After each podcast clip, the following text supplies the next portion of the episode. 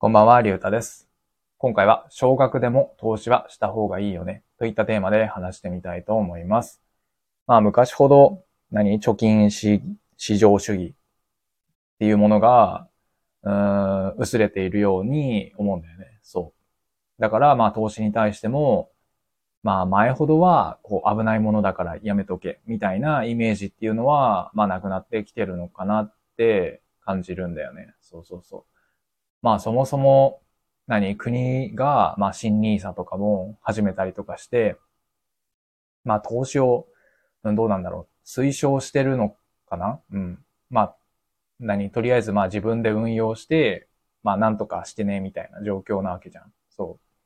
まあだから、うん、何、みんな、こう、投資はしなきゃみたいな風には思ってると思うんだけど、じゃあ実際やってる人、そこまでいるのかってなった時に、うん、そこまで多くはないんじゃないかなって思うんだよね。そう。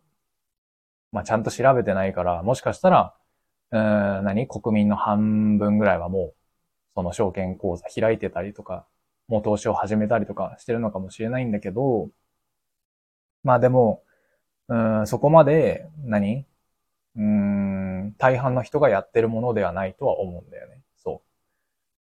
まあ、うん、何？始めたいとは思ってるけど、うーん、なんかこう踏み出せてないというか、なんか元手がないからやれない、始められないって思ってたりとかね。そうそうそう。ただ、うーん、まあそれも事実だとは思うんだけど、大きな元手がないと、その、何？生活できる分ぐらいのこうリターンが得られないっていうのはまああるとは思うんだけど、まあとはいえ、少額でもこうコツコツとえー積み上げていくこともまた大事だとは思うんだよね。そう。だから、まあ僕も、うーん、何？そんな多くはさ、こう投資に回せないけど、でもたとえこう少ない額であっても、まあ投資は始めないとなっていうふうに思うんだよ。そう。まあ、お始めないと思うんだよって言ったけど、まあ実はまあいろいろやってて、うん、やってたことがあってっていうのが正しいかな。うん。その、投資？うん、で言うと、なんだろうな、イメージしやすいやつで言うと、まあ、投資信託とか。を、まあ、なんか興味があった時があって、で、楽天証券で、まあ、口座開設して、まあ、ちょっとぐらい、1年ぐらいだったかな。こう、積み立ててた時期があったんだけど、そうそうそう。で、まあ、それも途中でなんかやめちゃって、うーん、今はもう、何？積み立てはしてないっていうような状況なんだけど、そう。で、まあその時は NISA とかじゃなくて、なんだったかな、特別講座みたいなやつで開いて、で、この特別講座って何かっていうと、なんだっけな、利益が出た分に、課税されるけど、えーっと、確定申告はいらないみたいな感じだった気がする。うん。で、一方で、こう、一般講座だったかな？っていうのもあって、それは、えー、利益が出た時に課税されるし、あとは、えー自分で確定申告してねみたいな、ざっくり言うとなんかそういう区分けだったと思う。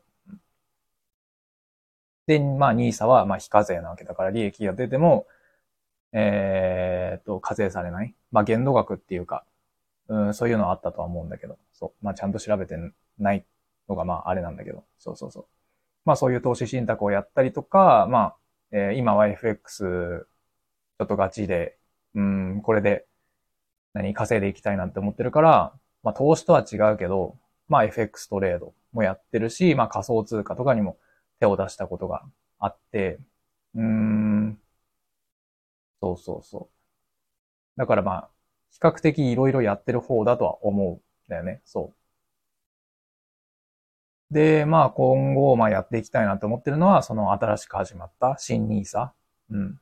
で、これを、うん、そんな大きな金額じゃなくても、ほんと少額、うん、1万円ぐらいを毎月積み立てていった方がいいのかなって思ってるんだよね。そう。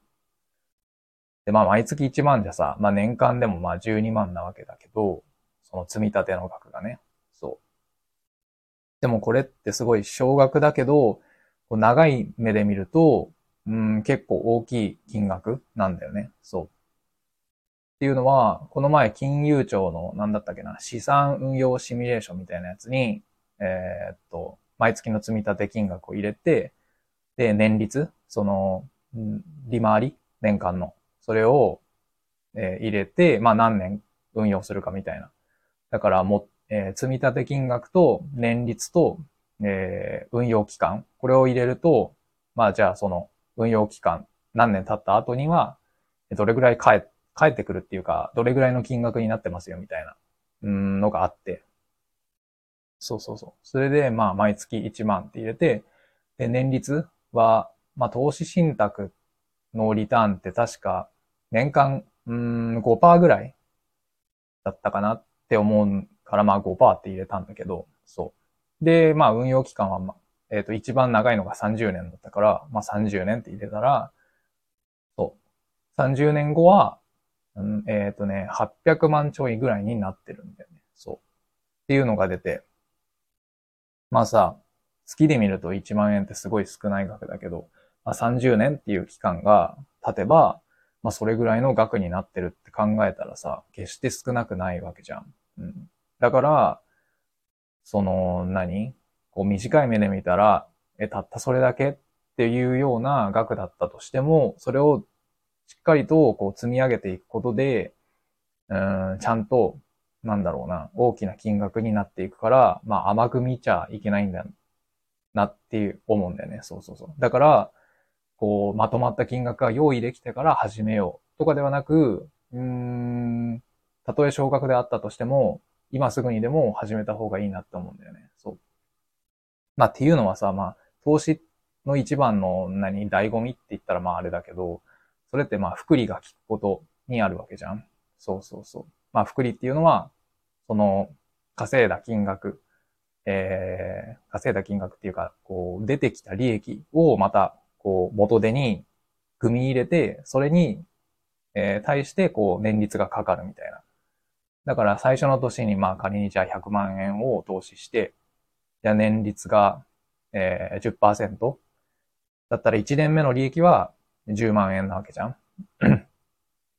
で、まあその出た利益を今度元手にまた組み入れて110万円になるわけでしょ。で、まあ2年目に、えー、また10%かかるから、そしたら2年目の利益は、えー、11万円かな？合ってるかな？になるわけじゃん。で、それをまた組み入れて、3年目のスタート時点には121万円になって、その3年目にはそれに対して10%がかかるみたいな感じで、まあよく雪だるま方式で増えていくみたいなさ、言い方するけど、まあそんな感じでどんどんどんどん、何？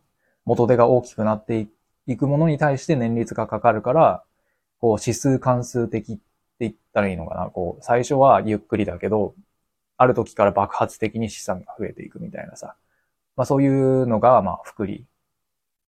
で、まあ、それが、まあ、投資の、まあ、醍醐味？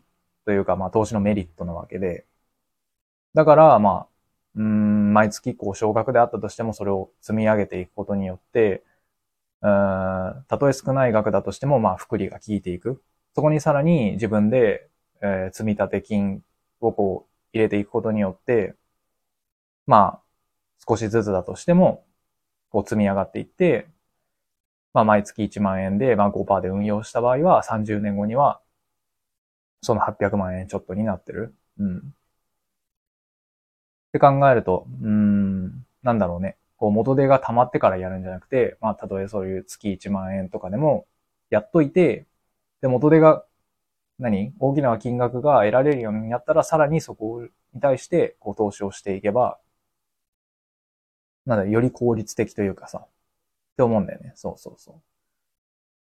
まあ、だから何が言いたかったかっていうと、その元手が溜まってから始めようみたいなさ。まあ、よく何、えー、っと、退職金を使ってこう投資を始めるみたいなさ、人とかがいるって聞くんだけど、まあ、そのまとまったお金が得られてから始めよう。じゃなくて、もう今すぐにでも、えー、やる？